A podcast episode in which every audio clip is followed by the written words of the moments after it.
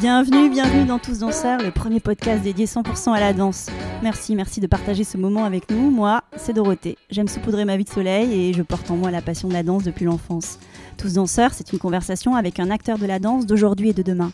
On y parle de toutes les danses. Un temps suspendu pour découvrir des parcours insolites de femmes et d'hommes qui vivent passionnément danse, des artisans du mouvement. Danseurs et athlètes, costumiers, chorégraphes, metteurs en scène, musiciens, chercheurs, des créateurs et ouvriers de la danse. Dans l'ombre ou la lumière, ils sont tous en mouvement, tous artistes, tous danseurs. Le podcast est disponible sur de nombreuses plateformes, alors abonnez-vous pour ne pas manquer de nouvelles rencontres autour de la danse. Et surtout, n'oubliez pas de laisser un mot doux ou une note 5 étoiles sur iTunes ou Apple Podcast. Ah, j'oubliais, n'hésitez pas à m'écrire sur l'Instagram Tous Danseurs si vous avez des questions. Aujourd'hui, je reçois Marion Borgne.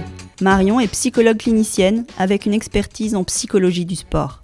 Elle fait partie du pôle santé de l'Opéra de Paris depuis plus d'un an, dans le cadre de la volonté de cette institution de pouvoir proposer aux danseurs un accompagnement physique et mental global, entièrement pris en charge. Marion aide les danseurs à travailler sur leur mental, notamment en cas de blessure, mais aussi dans l'exigence de leur pratique tout au long de leur parcours de danseur. On l'écoute avec joie. Bonjour Marion. Bonjour Dorothée.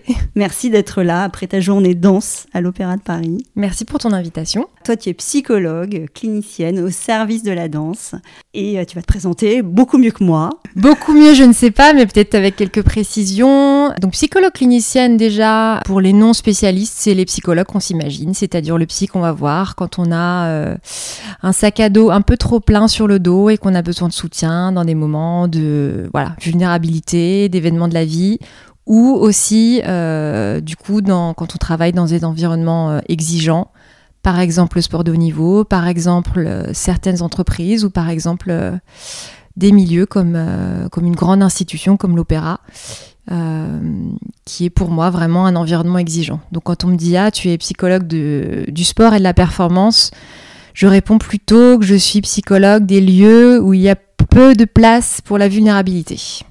Mais quand même, tu as choisi le sport.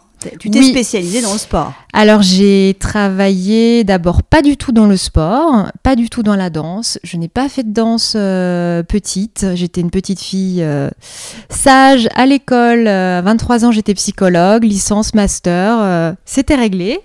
Et j'ai commencé à travailler avec ce que je connaissais, donc la fin de vie, la gériatrie, des moments extrêmement difficiles de l'existence à l'époque, les gens me disaient Ah, ça doit être dur ton métier. Mais non, moi j'étais passionnée par euh, l'accompagnement. Donc j'ai commencé par euh, l'hôpital, des structures privées, publiques. J'avais besoin de voir euh, différents environnements. Et j'ai commencé, à ce moment-là, mon corps ne savait pas ce que c'était de bouger, ne, connaissait pas le sport, mais j'avais besoin d'un exutoire après le travail. et j'ai commencé à faire du sport très très en amateur, euh, salle de sport, courir euh, sur les berges euh, quai de Seine. Et à un moment donné, je me suis dit, tiens, ce sujet m'intéresse. Il y a quelque chose là, il y a une matière à étudier. Tu y voyais quoi? Le, le dépassement, une certaine satisfaction, un moment présent. moi qui avais toujours été une intellectuelle, à, à, réfléchir les problèmes, à, écouter aussi beaucoup. Les psychologues, on n'utilise pas du tout notre corps au quotidien. On, est, on a les oreilles grandes ouvertes, une, euh, voilà, un réceptacle. Parfois, on dit un miroir. Miroir, c'est pas, pas vraiment vrai, mais plutôt un réceptacle. Mais le corps est pas du tout engagé dans notre travail. Et donc, j'ai découvert un engagement du corps et je me suis dit, finalement, cet euh, outil-là, enfin, cette chose-là est merveilleuse. Et j'avais envie euh, bah, d'y apporter un peu plus de cadre théorique c'est là que j'ai fait. Euh, alors, entre-temps, j'ai fait un DU en art-thérapie, donc un diplôme universitaire. Euh, donc, l'art-thérapie, c'est tout simplement comment on peut utiliser les arts plastiques, la danse, la musique, euh, la sculpture aussi, comme moyen d'accompagnement, comme médiation dans des dispositifs de soins. et après ça, j'ai fait une certification en psycho du sport et préparation mentale, ou ce qu'on appelle aussi la psycho de la performance. En France, la psycho de la danse n'existe pas encore comme discipline. Et c'est là, après, au fil des rencontres, euh, j'ai eu quelques rencontres clés qui m'ont permis d'intégrer voilà, certains milieux comme euh, le tennis, l'athlétisme et d'accompagner des, athlètes. Chose à laquelle je ne me destinais pas du tout. Euh, petit à petit, j'ai commencé à faire de plus en plus de sport pour expérimenter de plus en plus de choses Entre-temps, j'ai même passé une formation de professeur de yoga parce que, bah, comme toutes les sportifs du dimanche, euh, un jour on se blesse. Et puis on a envie de continuer bêtement. Euh, donc j'ai atterri dans un cours de yoga euh, juste pour pouvoir continuer à bouger. Et bon, je suis allée une fois, deux fois, trois fois, jusqu'à y aller tous les jours. Je me suis formée. Là encore une fois, j'avais besoin de comprendre et d'aller un peu plus loin. Et ensuite, ce qui a été intéressant, c'est que j'ai pu utiliser le yoga comme un outil aussi dans l'accompagnement des athlètes euh, pour euh, vivre une autre expérience au corps, pas dans la performance, plutôt dans l'écoute. Euh, la respiration. La respiration. Et, et, revenir, oui, à une certaine forme de présence. Voilà. Et juste, parce qu'on ne l'a pas dit, mais comment on se forme? Comment on devient psychologue? En plus, souvent, on confond tous les psys. Donc, le psychiatre, c'est le médecin qui s'est spécialisé en psychiatrie. Euh, le psychologue, par contre, a fait un cursus de 5 ans à l'université, donc licence 3 ans plus 2 ans euh, de master. Et en France, maintenant, il y a un DU, si je ne dis pas de bêtises, en psychologie du sport, mais euh, c'est pas encore une discipline forcément très développée comme ça l'est dans d'autres pays. Je sais qu'il y a une très bonne formation à Dijon en psycho du sport. et puis après, les autres psys, il y a le titre de psychothérapeute qui maintenant est protégé. Mais par contre, je conseille aux personnes de se renseigner quand on va voir un psychopraticien, puisque là, ça veut dire qu'il n'y a pas forcément de fondement euh, voilà, de formation ou de cadre éthique, juste de se renseigner. Voilà. Mais en tout cas, un psychologue a fait, euh, a fait 5 ans, euh, ans de cursus universitaire. Moi, je me suis spécialisée en psychologie clinique et ce qu'on appelle la psychopathologie. Typiquement, dans le cabinet où je suis, j'accueille des personnes qui ont des troubles anxieux, l'épuisement professionnel, des troubles dépressifs. Euh, pas forcément de la grande psychiatrie comme on s'imagine souvent, euh, mais plutôt des, des troubles et symptômes qu'on peut avoir soi-même au quotidien. Donc toi qui n'expérimentais pas le sport dans ton corps, tu as été rattrapé par lui. Donc si je comprends bien, il y a eu le tennis, il y a eu... Oui, ou moi par exemple, je ne connaissais absolument rien au tennis, donc j'ai travaillé euh, avec des joueurs de tennis, dans le handball, dans l'athlétisme. Euh, parallèlement, moi je suis tombée complètement amoureuse d'un sport qui n'a rien à voir avec la danse, c'est le triathlon parce que ça me faisait expérimenter différents milieux, que ce soit l'eau, le cyclisme que j'adorais parce que j'avais un grand-père cycliste, et puis la course à pied qui très quand même facile à faire. Euh, et vraiment, ça a été comme une rencontre amoureuse, c'était immédiat et, je suis toujours amoureuse. et tu es arrivée à la danse Et je suis arrivée à la danse par une rencontre, euh, parce que j'ai voulu euh, expérimenter aussi ce que c'était le travail dans une institution comme l'INSEP. Donc j'y ai travaillé quelques, plusieurs mois et à l'INSEP, là j'ai rencontré une médecin qui est le docteur Xavier Barrault qui travaille à l'Opéra de Paris. On a commencé à collaborer ensemble euh, et petit à petit, euh, on a créé du coup euh, la consultation à l'opéra, qui est prise en charge par l'opéra pour les danseuses et les danseurs de l'opéra, qui est donc confidentielle bien sûr. Donc moi, je, ma spécificité, c'est d'avoir aucun lien avec la direction, ni artistique, ni administrative. Et donc, il y a, je ne veux pas dire de bêtises, plusieurs années, Euh, le pôle santé a été créé, donc c'est quand même assez récent. 2012.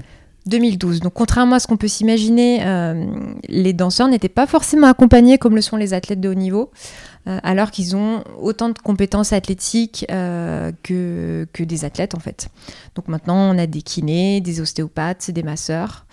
Euh, et une psychologue. Et du coup, une psychologue pour la deuxième euh, ah, saison consécutive. D'accord, mais c'est toi, tu es la première. Et du coup, oui, je suis la première. Alors, avant, pour euh, être précise, avant mon arrivée, il y avait des interventions ponctuelles plutôt axées préparation mentale.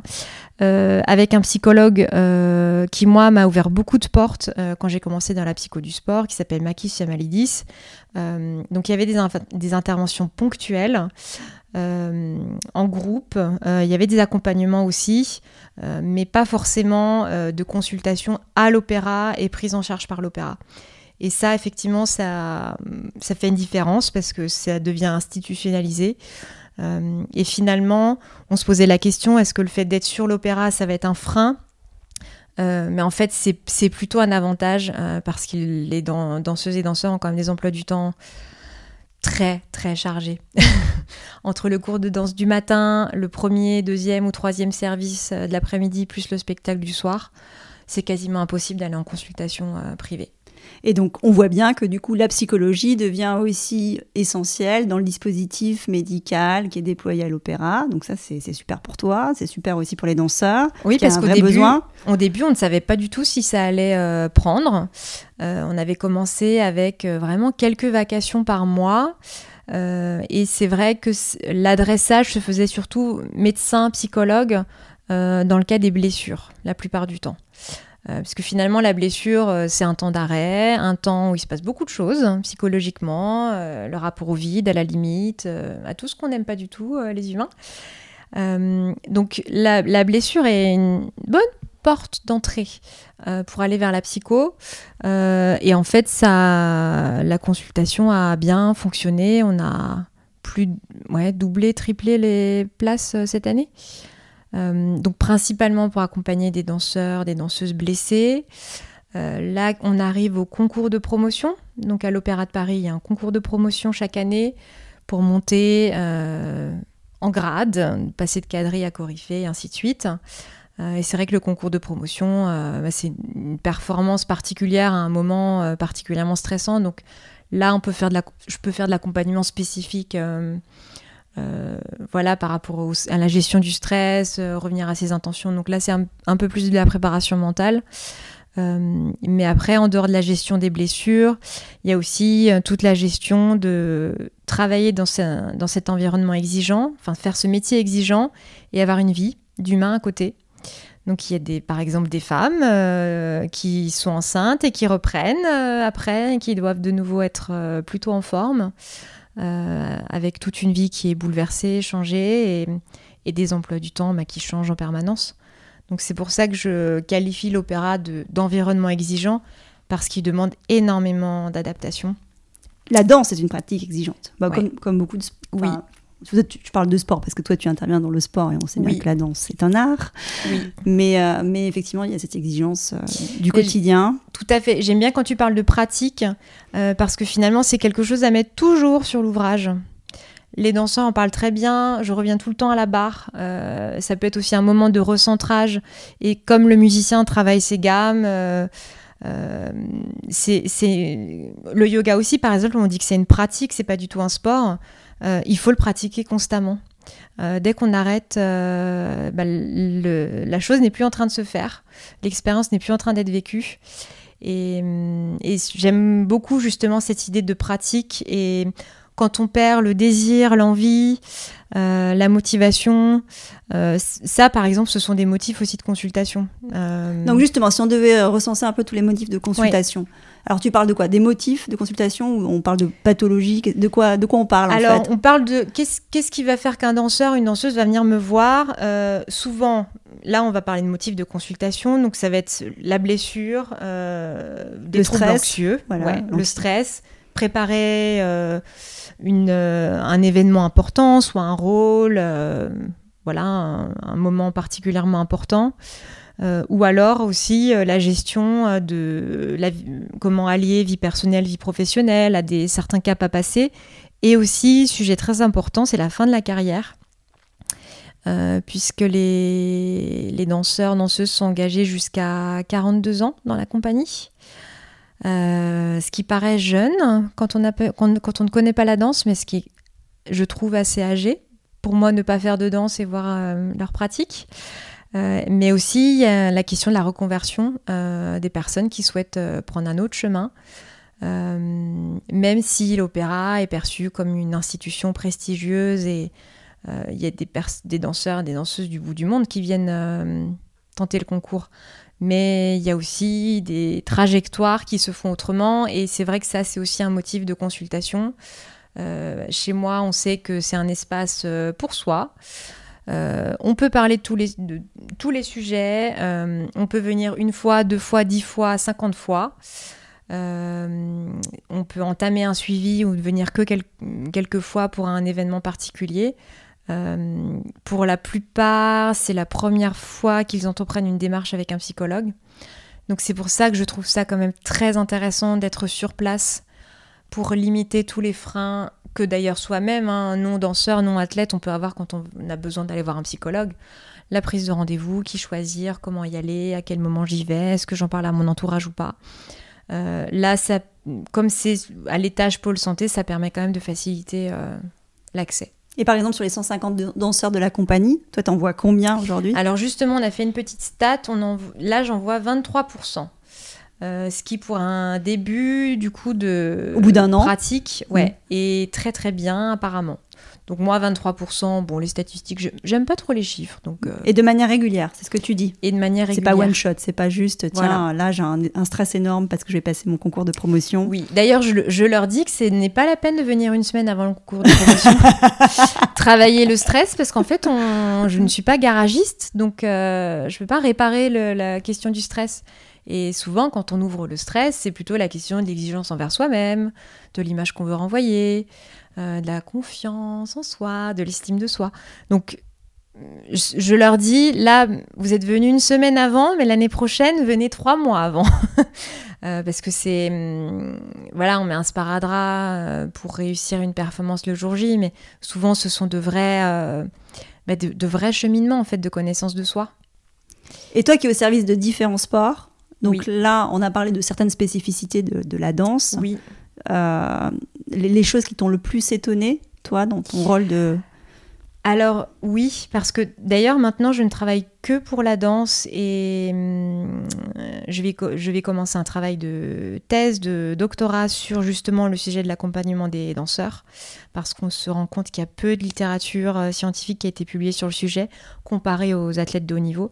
Mais ce qui m'a le plus frappé en arrivant dans la danse, euh, c'est l'absence de la figure d'entraîneur qui est omniprésente dans le sport un athlète a son entraîneur qui lui fait une planification, qui le motive, qui est là constamment, qui lui dit ça, euh, c'est une réussite, tu peux t'améliorer là-dessus, euh, qui drive beaucoup son athlète en fait. Avec aussi tous ces enjeux qui peuvent être euh, négatifs hein, et déstabilisants. Mais il y a cette figure de l'entraîneur, alors que je trouve que le danseur est plus, plus seul. Euh, et du coup plus hum, vulnérable au doute. Euh, la question par exemple de la une planification d'entraînement, ça, ne s'utilise pas du tout en danse. Euh, on commence à parler maintenant au pôle santé de charge d'entraînement avec les kinés. la charge d'entraînement, c'est tout simplement la charge qu'on fait peser sur son corps. ça se calcule, ça s'évalue et ça se planifie pour éviter les blessures. Donc ça, c'est très très nouveau. Euh, mais c'est vrai que le mot charge a une connotation un peu négative. Entraînement, bah, la danse, est-ce que c'est un entraînement? Euh, Une répétition, est-ce qu'on dit que c'est un entraînement? On peut en parler au pôle santé entre nous, mais avec les danseurs, on va peut-être utiliser un autre vocabulaire. Mais c'est vrai qu'on commence à parler de charge d'entraînement et surtout de comment éviter les blessures. Euh, éviter les blessures chroniques aussi, parce que souvent les reprises se font rapidement après les blessures par peur euh, voilà, de d'être euh, pas tout de suite bien distribué, qu'on nous fasse plus confiance, euh, le temps passe trop vite, les autres vont me passer devant. et c'est vrai que c'est au contraire, c'est un moment où il s'agit d'être patient. ouais, surtout patient et indulgent avec soi-même. Ce qui ne sont pas forcément les qualités premières des danseurs classiques professionnels. Euh, qui sont plutôt exigeants, mais parce que c'est une discipline exigeante. C'est ce que tu constates, toi, c'est cette énorme exigence. Oui, cette grande exigence. Et je travaille beaucoup sur la question de l'estime de soi, parce que c'est vrai que le jugement, euh, le jugement de soi est quand même très présent bah, par, par, cet objet qui est le miroir euh, et qui est indispensable à l'apprentissage. mais on peut développer un rapport au miroir et, et à son image mais plus ou moins bienveillant. Alors donc c'est le sujet sur lequel tu vas travailler. Et comment, euh, sans euh, nous dévoiler tes secrets, ou euh, mais comment se déroule une séance type finalement? Par exemple sur l'estime de soi. C'est des mots que tu vas distribuer, qui vont s'imprégner, qui vont... En général, la première séance va toujours me servir moi à découvrir un parcours, une histoire. Et euh, contrairement à ce qu'on pourrait s'imaginer, je n'ai pas une feuille avec euh, des questions euh, type. Alors c'est, ça fait dix ans aussi maintenant que je suis psychologue. il y a dix ans, j'avais une feuille pour faire ce qu'on appelle l'anamnèse. donc c'est voilà l'histoire de vie, le parcours. Donc souvent je demande comment la danse a commencé, comment cette rencontre s'est faite. Au fil du déploiement de ce parcours, je vais tirer des fils qui vont me sembler intéressants. Ou justement comment, comment se sont passées par exemple les années d'école de danse. L'école de l'opéra, c'est quand même un environnement particulier pour un adolescent puisqu'il y a l'internat, sauf pour les personnes qui habitent, qui sont parisiennes, mais voilà, l'internat, beaucoup en parlent, hein, comme des années plus ou moins faciles, plus ou moins difficiles. Euh, et puis avec l'obligation de la scolarité. Ce qu'on retrouve aussi dans le sport de haut niveau d'ailleurs, cette question du double projet. Mais c'est très difficile de s'investir vraiment dans deux choses en même temps. Au contraire, l'investissement, c'est y aller entièrement. Donc c'est vrai que je vais m'intéresser particulièrement aux années d'école de danse, euh, à l'entrée dans le ballet, puisque hum, ils en parlent très bien. Le passage euh, école-ballet, ce sont vraiment deux univers différents. Le ballet, on est engagé euh, comme professionnel. Et on peut être engagé à 15, 16, 17, 18, 19 ans. Euh, et commencer à travailler à cet âge-là. Et commencer à travailler à cet âge-là. Plus du tout avec le même accompagnement et encadrement qu'à l'école. Euh, donc ce qui peut être très intéressant aussi parce que ça nécessite de développer des qualités comme euh, l'autonomie, la connaissance de soi, euh, prendre des décisions les meilleures pour soi-même. mais on essaye, là ça fait plusieurs années maintenant qu'on crée une demi-journée d'accueil des nouveaux entrants dans le ballet pour donner aussi quelques éléments de prévention sur la préparation physique, sur la question de la nutrition, la prévention des troubles du comportement alimentaire, la prévention des addictions. Toi, tu interviens sur ces sujets-là aussi Oui, et comment, euh, comment être accompagné en cas de bobo ou de blessure et comment savoir aussi quand on est blessé, puisque la question du rapport à la douleur euh, n'est pas simple. voilà. C'est-à-dire qu'on occulte la douleur, c'est ça? Ça peut arriver? Disons qu'on, c'est une phrase que j'entends souvent, c'est il ne faut pas s'écouter. Donc pour une psychologue, euh, quand j'entends il ne faut pas s'écouter, je comprends l'idée. par contre, qu'est-ce que ça peut vouloir dire de s'écouter? Il y a effectivement trop s'écouter et s'arrêter euh, euh, quand ça devient difficile, euh, mais il y a ensuite se connaître et attentif aux signaux. souvent, j'explique que la douleur, c'est un, feu orange ou un feu rouge qui s'allume, qui vient dire quelque chose de ce qui se passe à un endroit du corps. et c'est un temps qui nécessite une attention particulière. Continuer, c'est repousser les limites. Et quand on repousse les limites, en général, la limite, c'est la blessure ou la blessure physique ou l'épuisement, euh, l'épuisement professionnel, tout simplement. Et toi, donc, ça fait deux saisons. Oui, tu là c'est la deuxième saison. Tu vois, tu vois une évolution. Tu, donc de plus en plus de danseurs viennent te consulter. Oui. Et dans les, euh, alors ça reste encore un peu précoce peut-être pour faire un bilan, mais qu'est-ce que tu commences à percevoir de positif dans ton accompagnement auprès des danseurs? J'ai envie de dire nous, euh, parce que j'inclus euh, toute l'équipe. Le staff médical, oui. Ce qu'on commence à percevoir, c'est plus de communication aussi avec euh, l'équipe artistique. Mais ça, c'est vraiment un travail. Docteur Barrault travaille énormément avec l'équipe artistique pour faire passer certains messages de, effectivement, comment être peut-être plus à l'écoute de telles problématiques. Là, attention, la psychologue nous a dit qu'il y avait plus de fatigue sur cette production-là. Euh, et comment euh, mieux ajuster, et là c'est vrai que c'est surtout le, médecin qui fait ce travail-là, mais comment mieux ajuster les arrêts de travail euh, et la reprise.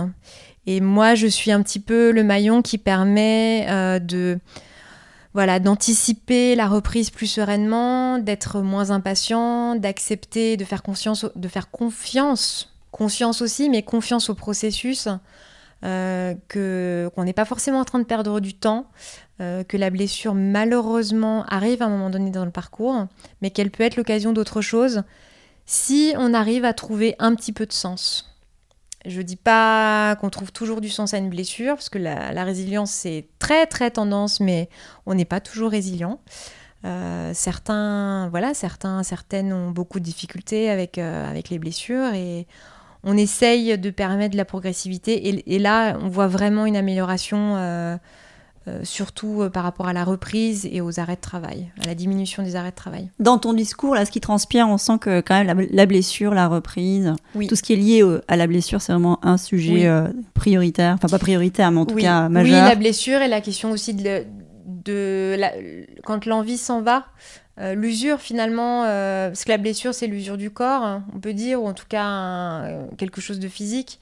Euh, mais aussi l'épuisement ou le manque d'envie, le manque de, motivation. Là, ça va être plus la fatigue euh, mentale, psychologique, émotionnelle. Euh, de, on n'a plus envie de faire ce qu'on fait.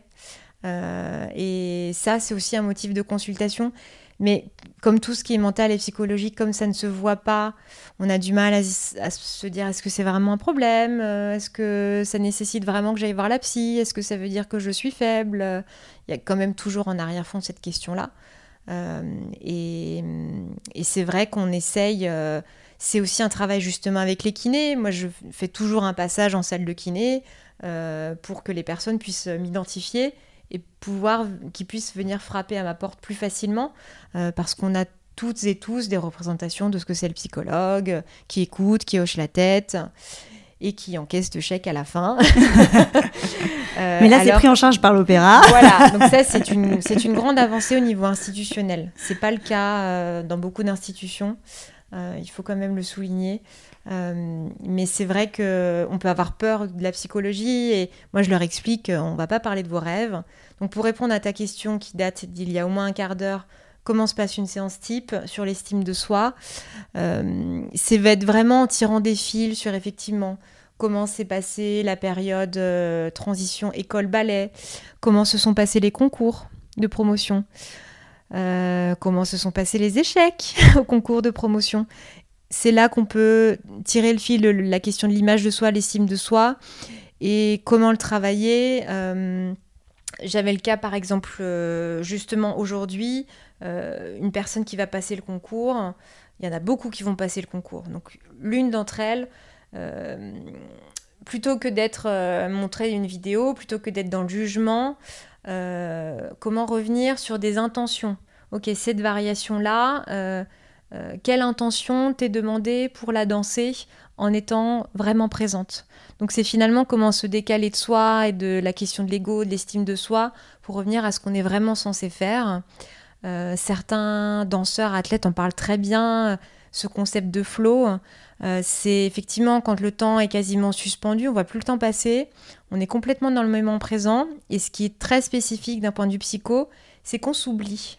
En étant entièrement là, on s'oublie. Euh, et ça apporte, bah, ce sont les plus grandes expériences de bonheur qu'on peut avoir en tant qu'humain. Donc c'est ça que tu essayes de leur inculquer, de revenir plutôt aux intentions, à leur cœur de métier finalement. Euh, de métier et de désir. Euh, et, plutôt de se décaler de, de soi, puisqu'on a différentes personnalités, des personnes ont très confiance en elles, d'autres moins. On n'a pas forcément besoin d'avoir confiance en soi, mais confiance en la variation qu'on va proposer à ce moment-là, ce jour-là. Et pour ça, c'est effectivement sur quoi on peut s'appuyer. Donc c'est euh, mettre en place des routines sur comment je reviens dans mes appuis, comment j'arrive à recréer de l'espace même quand je me sens stressée. Euh, et comment je peux revenir à mes intentions euh, pour interpréter, puisque c'est ce qui est spécifique comparé au sport, c'est que là, il s'agit aussi d'interpréter. Euh, et ça peut permettre une, distance finalement de soi qui peut être intéressante et créer plus de liberté.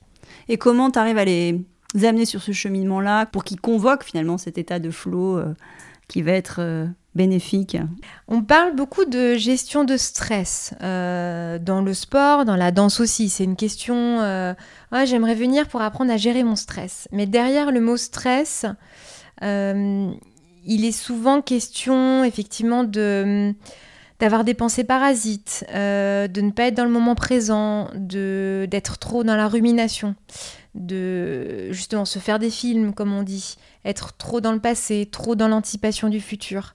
Euh, donc c'est vrai qu'avec l'outil aussi euh, pleine conscience, qui était issu de ma pratique, mon expérience de yoga, mais aussi la pleine conscience, ça fait partie des thérapies cognitives, comportementales et émotionnelles euh, qui sont très utilisées. La pleine, tout, tout, ce qui est pleine conscience peut permettre effectivement de travailler ces questions-là. et de revenir à ce qui est vraiment présent, donc les sensations physiques, euh, la respiration, c'est un fabuleux outil puisqu'on l'a tout le temps avec soi. On n'a pas forcément appris à l'utiliser. Euh, mais par exemple, savoir euh, connaître quelques exercices de respiration peut vraiment rassurer. parce que c'est vrai que les troubles anxieux, c'est quelque chose d'extrêmement répandu. Et on n'a aucune formation sur les troubles anxieux. on apprend le Moyen Âge, la Renaissance et les mathématiques, mais on n'apprend pas les troubles anxieux, alors que ce sont des troubles les plus répandus. Euh, alors qu'il y a des choses. Euh, après, il y a aussi tout, ce qui est hygiène de vie euh, qui rentre en ligne de compte. mais voilà, donner quelques Je n'aime pas dire outils ou clés parce que pour moi c'est trop simpliste. Il n'y a pas de clés, il n'y a pas d'outils, mais plutôt quelques idées, quelques fils, quelques pratiques à tester, à s'approprier, euh, à réessayer. Euh, mais c'est tout le temps personnel et ça nécessite. Là, l'idée c'est de les accompagner parce que c'est pas facile. C'est pas facile, euh, voilà, d'être dans un milieu où, qui, bah, qui demande ou en tout cas qui, qui sollicite euh, ou qui permet la remise en question euh, en permanence, euh, et notamment dans les questions de la reconversion, de la fin de carrière. voilà, qu'est-ce que je deviens à 42 ans beaucoup n'ont pas passé le bac, donc l'opéra permet de passer le diplôme d'état de professeur de danse, par exemple. permet aussi de donner une année, permettre une année sabbatique, mais aussi des formations. Donc c'est vrai que maintenant, euh, il y a de plus en plus de dispositifs pour accompagner les, les danseuses, les danseurs à, se former et à envisager, à anticiper euh, la suite. Et ça, c'est une vraie, une vraie grande question aussi. Je veux dire, nos deux grosses préoccupations sont la blessure et la question de l'arrêt euh, ou la fin de la carrière. Et toi, qui venais pas du tout du milieu de la danse, oui. comment tu as pu t'imprégner, absorber finalement leur langage, leur culture? Oui, alors c'est une bonne question. Parce que même quand, quand j'étais arrivée dans le sport, c'était cette même question. Je ne connaissais rien à tous les sports hein, que j'ai accompagnés. Euh, Maintenant, tu es experte de plein de sports. Ou en tout cas, de, on va dire, de la vulnérabilité des humains. Je préfère, dans le sport. Euh, voilà. Euh, redescendre un petit peu. Euh, mais la danse, euh, c'est un parti pris, mais en même temps, j'ai pas le choix puisque je n'ai pas l'expérience de la danse. mais ce qui me permet de venir avec un, regard de psychologue extérieur, mais finalement en écoutant, en utilisant ce qu'on appelle la technique de l'explicitation. Faire expliciter, c'est un petit peu dérouler la pelote.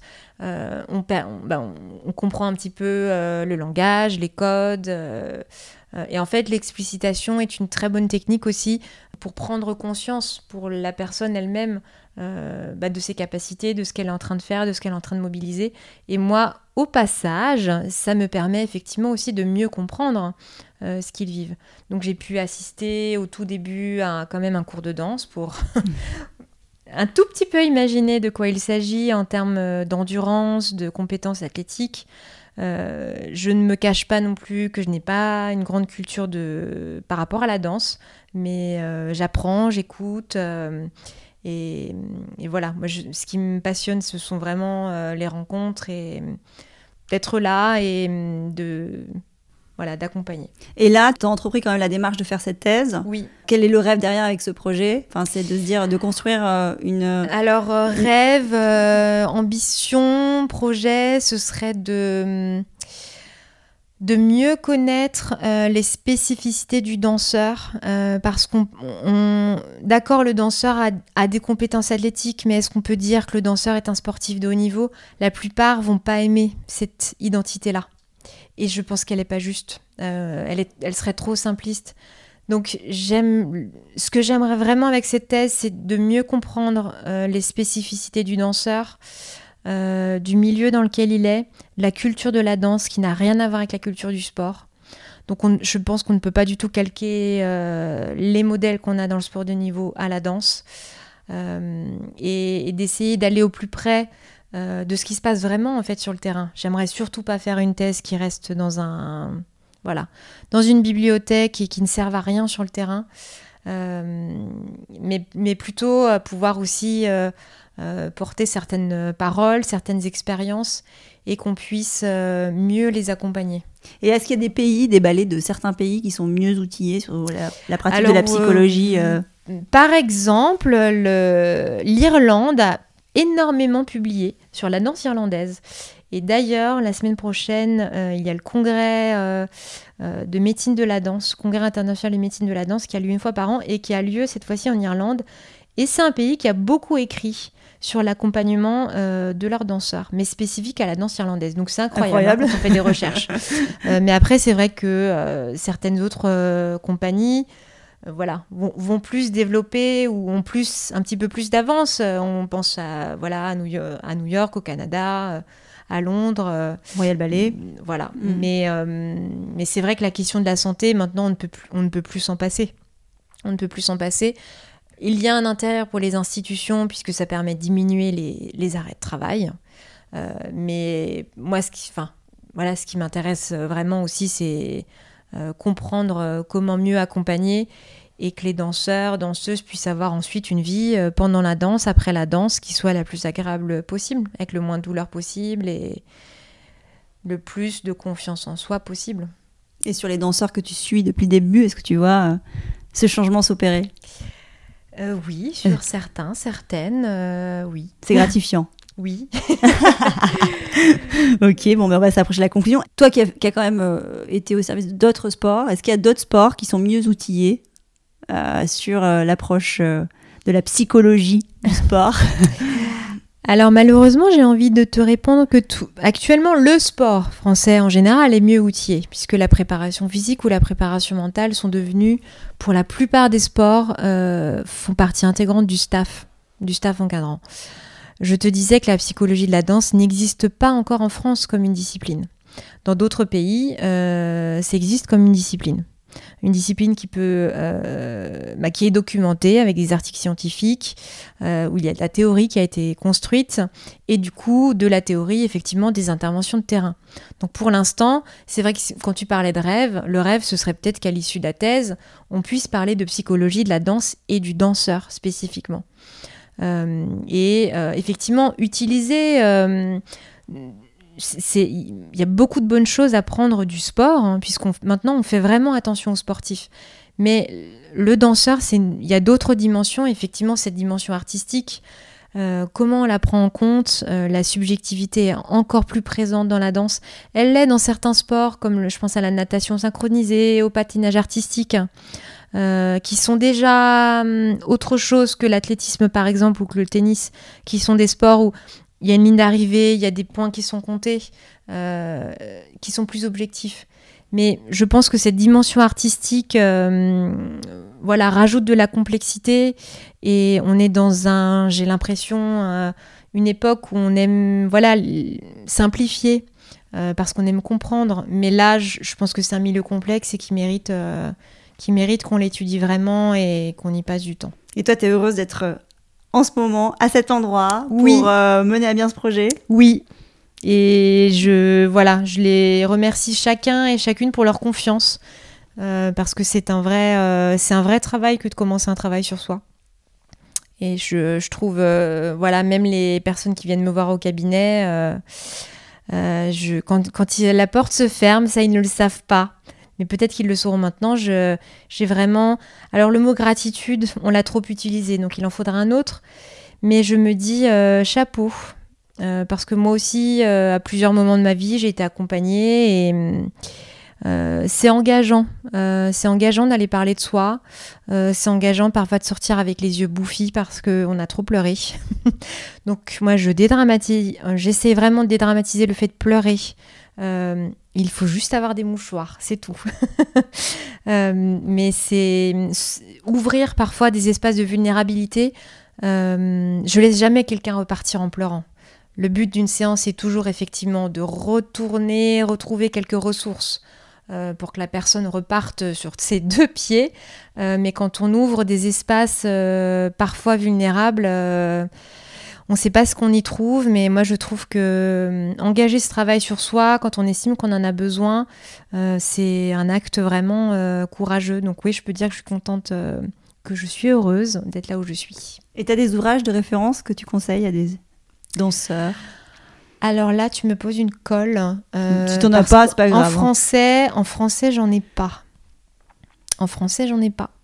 Et des ouvrages de référence en anglais, mais justement en français, j'en ai pas. Donc, euh, si tu veux, invite-moi dans 3 ou 4 ans. Quand tu auras fait ta thèse et euh, toute ta documentation du danseur. Aura, euh, on aura écrit un livre avec toute l'équipe. mais en français, j'ai pas d'ouvrage de référence à te donner. Et est-ce qu'il y a une ambition de renforcer le pôle psychologie à l'Opéra de Paris ou, ou, être toute seule à cet endroit-là, ça suffit?